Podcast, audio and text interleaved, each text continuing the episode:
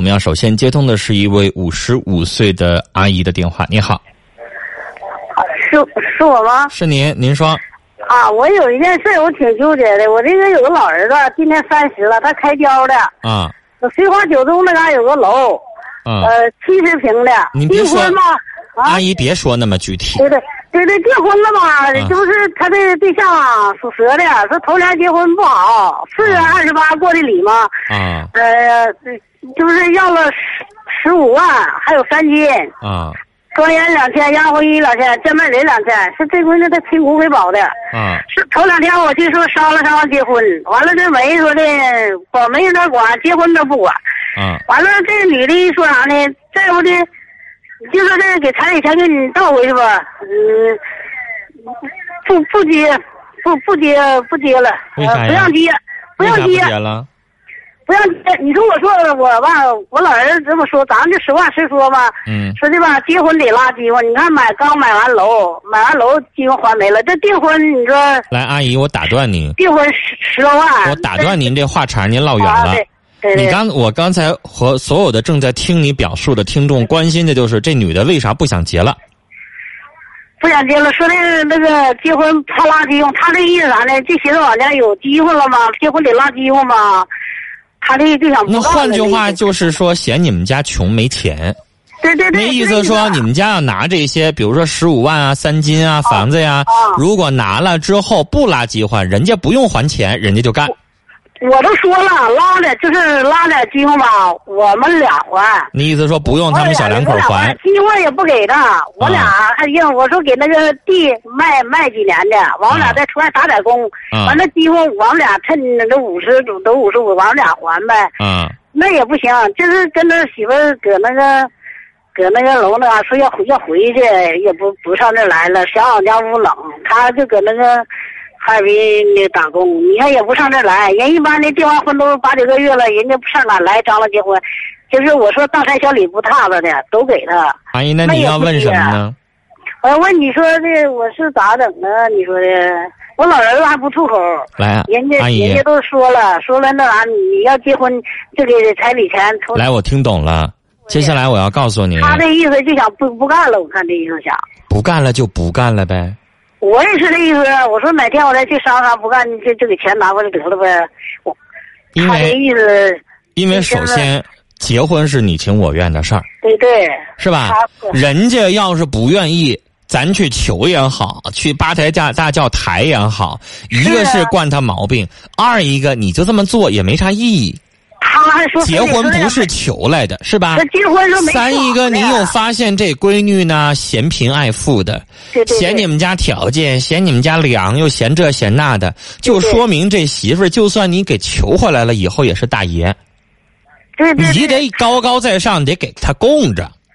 嗯对，是吧？四一个，你们老两口这话都已经说到多么低声下气了，对呀都说了借饥荒我们还，不用你还，你就吃香喝辣的就得了，就这样，人家还不干。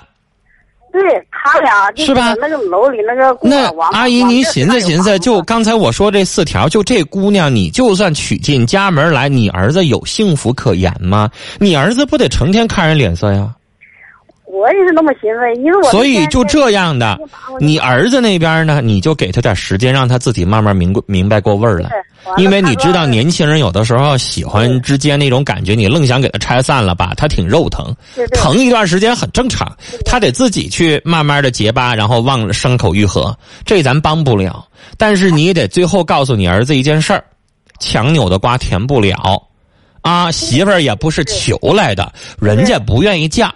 咱们家也没啥理亏的地方，咱也不是说对不起他、伤害他了，咱没有做错的地方，所以人家爱嫁不嫁呗，那咱有能啥招啊不？结婚，那你说哪有老丁处不结婚？现在这个年头吧，就是我觉得就是这姑娘没瞧得上咱们家，对对对，啥就是也这别么事儿，说了，对对对，是吧？啊、对就是没瞧上，一一会儿嫌这个，一会儿嫌那个的。说难听的，阿姨，咱还瞧不上她呢。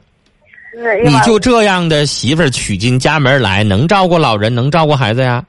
哎呀妈呀，是不是啊我老我哎呀你妈现在谁家找媳妇？我老儿儿，子你不想谁愿意找这种那那那个这这一会儿这事儿一会儿那事儿的呀？谁都希望找的是贤惠的吧，能干活的吧，对，是不是啊？嗯对，阿姨呢这事儿就拉倒了啊。其实我们觉得，